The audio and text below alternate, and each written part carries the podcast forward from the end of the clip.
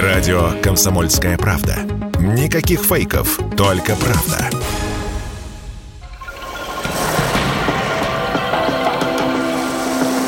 Водная среда. На радио «Комсомольская правда».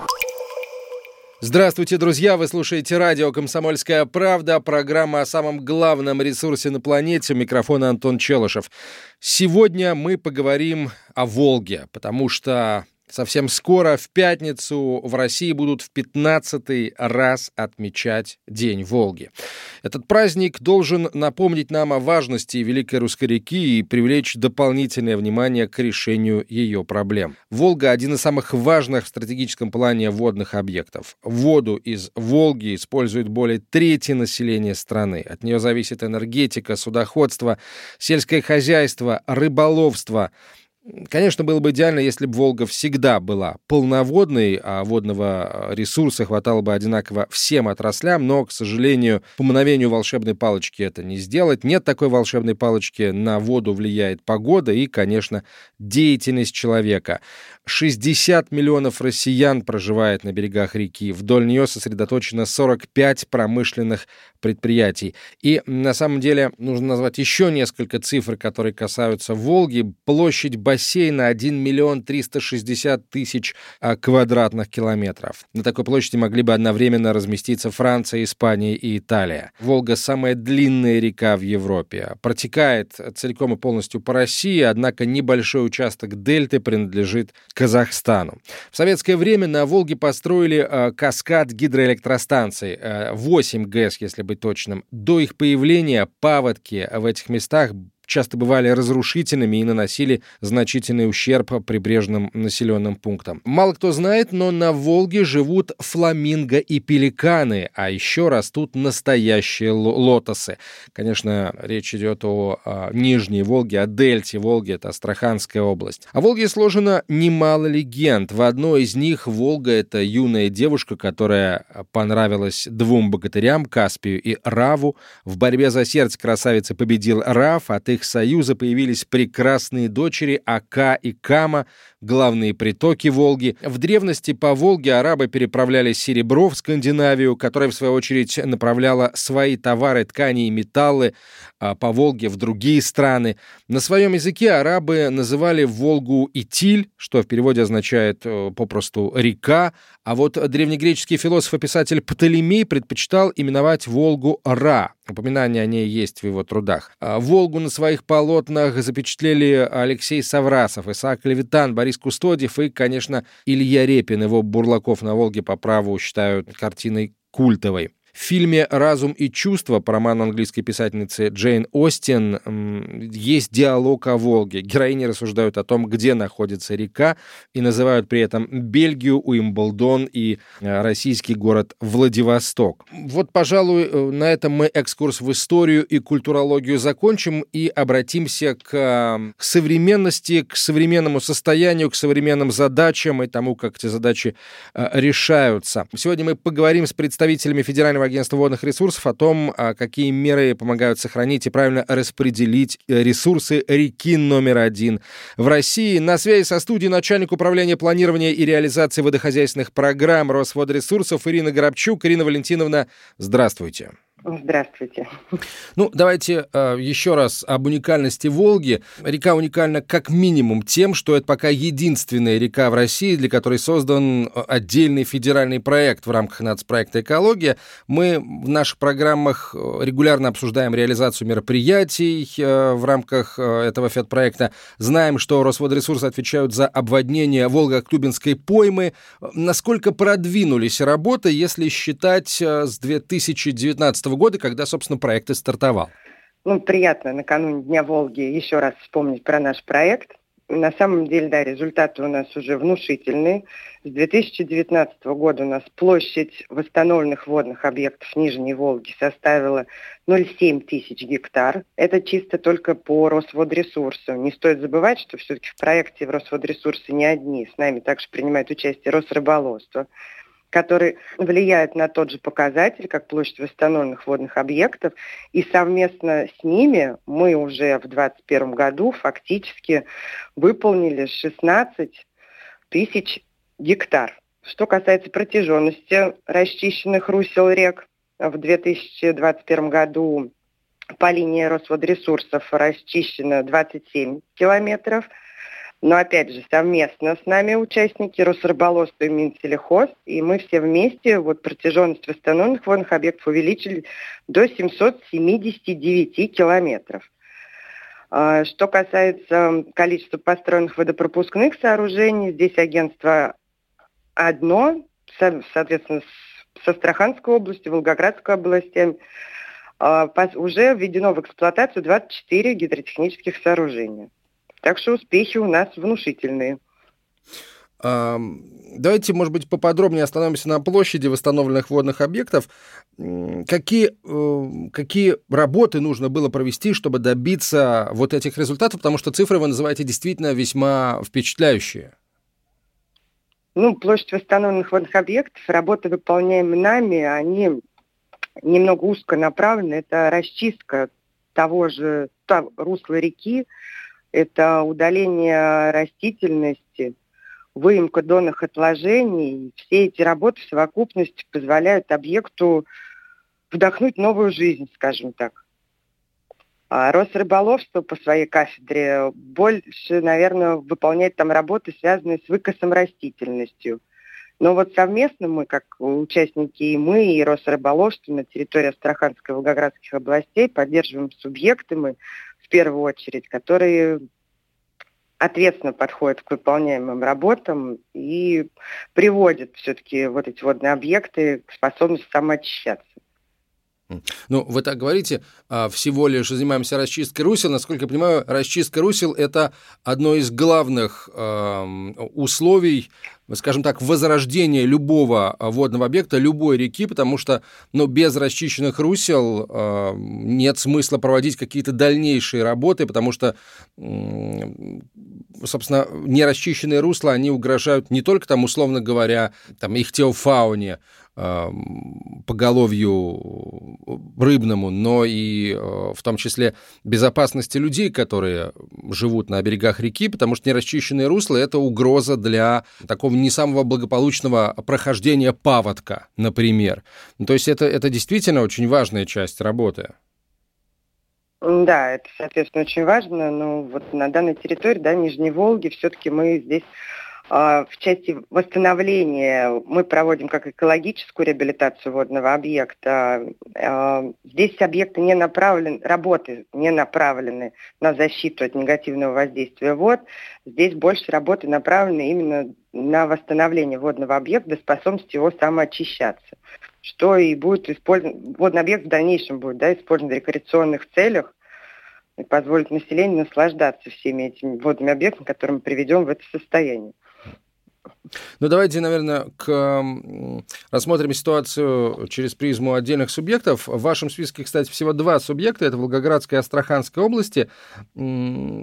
Как как там, собственно, идут работы, отличаются ли они чем-то друг от друга, есть ли, в принципе, какие-то местные особенности при проведении работы, или все идентично, что в Волгоградской области, где Волга и Ахтуба, что вот в Астраханской области, где там, дельта Волги, например? По большему счету идентичны все работы. А вопросы по расчистке водных объектов а, здесь больше затронуты у нас в части ериков. Работы, выполняемые на территории Волгоградской и Астраханской области, направлены в первую очередь э, от заявления, так как если долго не было бы расчисток, да, объект теряет свою способность к жизни. Зарастание древесно-кустарниковой растительностью, необходимо ее удаление, что на, на территории Волгоградской, что и на Астраханских областях. А, кроме того, маловодные годы на той и на другой территории ну, не позволяют объектам полностью дышать, так скажем, да, и малая глубина не развивает фауну. Так что работы и в одном, и в другом регионе идентичны, проблемы одни и те же. Угу. А, давайте поговорим о том, какой объект, ну, на ваш взгляд, да, самый а, масштабный в пойме Потому что пойма сама по себе – это огромные территории, очень важные территории и для э, рыбного хозяйства, и, собственно, для поддержания здоровья самой реки как водного объекта. Поэтому, и опять же, э, масштаб работ тоже именно в пойме, он такой впечатляющий. Э, так вот, какой объект, с вашей точки зрения, самый масштабный, самый важный из всех, что в пойме осуществляются? Вы знаете, я бы не стала, наверное, отдельно выделять какой-то объект. Все три направления, по которым мы помогаем осуществить свои задачи в Волгоградской и Астраханской областях, все-таки все они глобальные, все важные, но, на мой взгляд, я бы выделила направление – это строительство водопропускных сооружений так как они позволяют при минимальных сбросах через Волгоградский гидроузел обводнить территорию в необходимом объеме, а соответственно мы обеспечим водой те части населения, которые давно этого ждали и где это очень необходимо. Ирина Валентиновна, спасибо большое. Вас и ваших коллег поздравляю с наступающим Днем Волги и всех тех наших слушателей, кто живет на берегах Волги. Я сам э, с берегов Волги, поэтому это и мой праздник тоже. Друзья, давайте э, вместе что-то сделаем для того, чтобы река, от которой зависит жизнь 60 миллионов россиян и 45% промышленных предприятий в нашей стране, не просто, не просто, чтобы ее ресурсов хватало, да, а чтобы, скажем так, ее ресурсов хватало с избытком, и качество, и количество этого ресурса только а, повышалось. Мы продолжим через несколько минут после короткой рекламы и выпуска новостей. Водная среда. На радио «Комсомольская правда».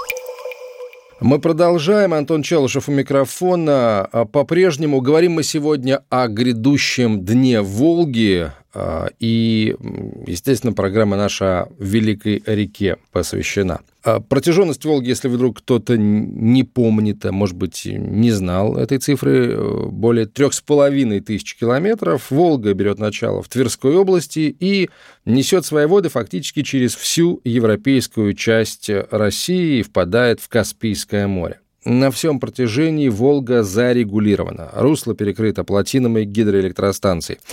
А для каждого из водохранилищ каскада существуют специальные правила, написанные еще при строительстве этих самых водохранилищ в советское время. Следить за соблюдением этих правил – задача Федерального агентства водных ресурсов. Однако вопросы регулирования Волжского каскада водохранилищ агентство всегда обсуждает с представителями смежных ведомств и, конечно, с регионами, расположенными а, по берегам Волжских рек. Об этой работе мы и поговорим сейчас. На связи со студией начальник управления регулирования водохозяйственной деятельности Росводресурсов Дмитрий Савостицкий. Дмитрий Валентинович, здравствуйте. Добрый день, Антон. Прошлой осенью в эфире нашей программы мы обсуждали маловодье на Волге и связанный с этим, ну, скажем, конфликт э, регионов, точнее, конфликт интересов разных регионов, регионов расположенных на, на берегах реки. Каждый субъект хотел, чтобы вопрос вопрос решился в его пользу. Ну, это логично. Тогда удалось найти оптимальный вариант. Все в итоге остались довольны. Как обстановка в Поволжье сейчас и какие прогнозы у нас на этот э, теплый сезон? По прогнозам э, Росгидромета у нас, э, в принципе, ожидается вот второй квартал, как бы как показательный квартал, ожидается приток э, к водохранилищам э, близким к норме. Поэтому где-то около нормы, ну, может быть, чуть ниже нормы мы ожидаем такой приток. Исходя из этого прогноза мы строили свою концепцию управления водохранилищами, потому что достаточно э, сложная задача стоит еще у нас и в период половодья перед водохранилищами. То есть нам нужно э, обводнить э, низ Волги. Это речь идет о Волгограде и Астраханской области, которые за счет паводковой воды, вот этой половодной воды, должны получить Э, увлажнения или обводнения своих территорий для благоприятного ведения сельского хозяйства и рыбного комплекса. Ну и э, если говорить о вот этой ну, самой, самой главной задаче, например, которая вот сейчас решается, это задача обводнения, она необходимо ответить, что в целом прошла достаточно э, или проходит достаточно благоприятно. Несмотря что, конечно, потребности рыбной отрасли, они бесконечно ну, ресурсно емкие. Вот. Но насколько это было возможно, исходя из фактических объемов воды, которые поступили в каскад, мы постарались обеспечить потребности отрасли. А, нами также был сделан сельскохозяйственный, так называемый попуск. Это очень крупная волна, скажем так, э, попуска воды, это сброса воды, достигающая там, 25 тысяч кубических метров в секунду. Мы ее сделали Э, чуть э, больше, чем даже э, положено, исходя из минимальных возможностей. Да, это вместо пяти дней мы сделали шесть дней, а речь идет, в принципе, 5-7 дней, то есть мы выбрали достаточно такой сбалансированный подход к сельскому хозяйству, и вот на сегодняшний день еще продолжаем обеспечивать рыбную отрасль. Поэтому где-то у нас, конечно, не обходится без осложнений, потому что, действительно, как вы сказали раньше, каждый регион тоже преследует свои какие-то интересы, это правильно, население проживает и по всей Волге, и это густонаселенные регионы, поэтому вопрос э, рыбной отрасли не только внизу интересен, но еще и на Средней Волге, там, в том же Татарстане, по Волжье, касающиеся вот э, Саратовской области, э, Самарской области, там тоже такие вопросы задают. Но есть задача регламентная, мы ее стараемся сбалансированно решать, поэтому, на мой взгляд, сейчас проходит, исходя из возможностей, как я уже сказал, ресурсные, мы ее достаточно благоприятно обеспечиваем. Все ведомства, которые участвуют в регулировании уровня, понимают, что консенсус найден, и вот каких-то нерешенных вопросов о том, куда кому перенаправить, на что перенаправить, сейчас не, не стоит. Всем воды хватает. Нет, э, конечно, все воспринимают э, существующую ситуацию с режимами адекватно, конечно же, все это понимают, но, конечно же, существуют потребности, о которых не устают говорить субъекты, и говорят о том, что необходимо было бы еще улучшить, это никто не отрицает, и могли бы, конечно, делать лучше, если была возможность такой объем воды получить. Но, к сожалению, объем, которым мы располагаем, он не позволяет нам, э, скажем так, э, на 100% удовлетворить. А вот напомните, всех. пожалуйста, вот этот да. объем, которым э, мы располагаем, вы располагаете, да, ну, да, мы да. все располагаем на самом деле, да, а да. вот откуда он берется? Он берется, он достаточно просто считается, это объем, который приходит к нам с половодьем во втором квартале. Это объем стока водохранилищем или притока водохранилища за второй квартал, который, э, из которого вычитаются э, те объемы воды, которые должны остаться в водохранилищах, чтобы на конец паводкового периода наполнить их до нормальных отметок, и потом в межный период, который мы сказали, когда воды становится меньше, иметь возможность обеспечивать все отрасли экономики водой в нужном объеме до конца ну, соответственно, календарного года и гидрологического года в данном случае будет. То есть до следующего половодья. Поэтому, в принципе, вот такой сценарий, такой подход. То есть вот Здесь достаточно все просто, очевидно считается. А вот еще тогда вопрос из разряда ликвидации определенной безграмотности. А, мы привыкли к тому, что а, ну, большая вода приходит весной, когда интенсивное снеготаяние и, в общем, снежные массы, они превращаются в воду, заполняют водохранилище. А летом когда довольно обильные осадки выпадают в некоторых регионах, так очень сильные осадки, там очень а, обильные осадки. Вот летние осадки, они как-то влияют на заполняемость водохранилища? Они э, повышают конечно, уровень конечно. воды? Конечно, конечно. Здесь вы затронули уже другую, э, другую вот э, специфику или другое назначение водохранилищ. Это срезка пиков половодий, не только половодий, но еще и паводков. То есть основная задача у нас весной решалась это э, срезать пик половодья в результате таяния снега на водохранилищах и при этом накопить воду к концу периода, а еще при этом обводнив вниз Волги. А вторая задача, которая, третья задача, вернее, выйти на нормальное на, на наполнение водохранилищ к концу этого периода, быть готовым обеспечить все отрасли на протяжении всего отрезка времени последующего, а в период этого обеспечения потребностей еще и по возможности бороться емкостями этих водохранилищ с теми дождевыми паводками, которые могут встретиться в течение года. Угу. То есть, Конечно. А, еще раз, да, чтобы слушатели понимали, с одной стороны, задача а, дать всем столько, сколько им необходимо, да. оставить на лето, а, и при этом быть а, не до конца наполненными, чтобы в случае э, каких-то летних паводков иметь возможность принять эту лишнюю воду и не допустить наводнений. В общем, задача со множеством неизвестных, скажем прямо. Со множеством, все, все верно. Там не, не, не у всех водохранилищ стоит вот эта задача, как вы сказали, не до конца быть наполненными. Есть определенные зазоры там, да. Но, э, в принципе, концептуально вы определили это э, направление правильно. А насколько ситуация, которая сейчас сложилась, э, может считаться уникальной вот в, в этом сезоне? Или все в пределах средних многолетних значений, в пределах нормы? Я бы сказал, никакой уникальности здесь нет в этом году вполне, э, скажем так, не, не, норма, не, норм, не нормальный, скажем так, или неблагоприятный объем той воды, которую мы располагаем, для удовлетворения всех потребностей, которые могут как быть заданы по мере продвижения вниз, сверху Волги донизу всеми субъектами, всеми отраслями. Но в целом он не такой низкий, как мог бы быть на самом деле, вот, например, в 2019 году. Да, вот на сегодняшний день мы располагаем таким объемом, который распределяем вот по весне, если так распределять, да, то мы сейчас говорим об объеме 91 кубокилометр. А, например, в 2019 году такой объем составлял меньше 70. То есть достаточно разница существенная. То есть и удовлетворить мы можем отрасли эти достаточно, ну, как бы существенно в этом году намного лучше, чем в предыдущем, вот в том же 2019 году, который имел, вот, ну, он может тоже быть не уникальным, но один из не, не менее маловодным периодом а, весеннего вот этого половодного половодной фазы был. Поэтому тут есть чем сравнивать, и, на мой взгляд, достаточно все не так плохо, как могло бы быть. А, я понимаю, что на этот вопрос, который я хочу задать следующим, довольно сложно отвечать, но тем не менее, а каков приоритет в решении задач по водообеспечению? Кого нужно обеспечить водой в первую очередь? А, ну, здесь он может быть не столько актуален, там есть э, определенный ранжир, и он определен водным кодексом. То есть мы в первую очередь говорим о водоснабжении населения. Это задача номер один. Поэтому наша задача обеспечить уровни отметки водохранилищ на том уровне, на котором все водозаборные сооружения, ну, которые, конечно, спроектированы и построены правильно, должны обеспечить работоспособность. И вторая часть, это все социально ориентированные, это теплоэнергетика, энергетика, и транспортная составляющая, которую нельзя забывать, что в Волге она точно так же, как основных водотоков, имеет стратегическое значение. И, соответственно, биоресурсы – это рыбная отрасль. Вот несколько направлений, которые, ну, на первый взгляд, вот стоят в самом приоритетном ну, как бы блоке или уровне, который мы, на который ориентированы. Учитывая прогнозы, у нас меньше минут до конца эфира, учитывая прогнозы э, синоптиков на вот это лето, э, у нас есть перспективы каких-то э, э, рисковых э, значений, э, как с точки зрения многоводия, так и с точки зрения маловодия? Вы знаете, однозначно сложно ответить, потому что вот у нас мы сейчас располагаем прогнозом э, притоков водохранилищем э, каскада только до конца второго квартала. Э, у нас есть э, ориентир, ориентировка, скажем так, гидромета относительно года, и согласно этим данным, э, год должен быть приближен по водности к средним многолетним значениям.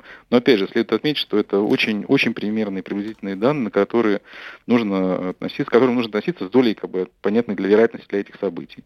Поэтому пока мы шаг за шагом идем, наша задача основная наполнить водохранилище до объемов, обеспечивающих гарантированно наши потребности в течение последующего периода, ну а дальше смотреть по обстоятельствам.